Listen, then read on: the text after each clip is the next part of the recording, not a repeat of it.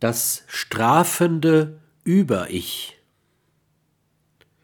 Während das gesunde Über-Ich gebietet und verbietet, ohne zu strafen und ohne Strafandrohung, die über die Bestrafung mit Unlust bereitenden Emotionen von Angst, Schuld, Scham oder geminderter Selbstachtung hinausgingen, wird das pathogene Über-Ich aktuell strafend tätig. Es wurden nicht nur gebietende oder verbietende, sondern auch belohnende und bestrafende Instanzen internalisiert.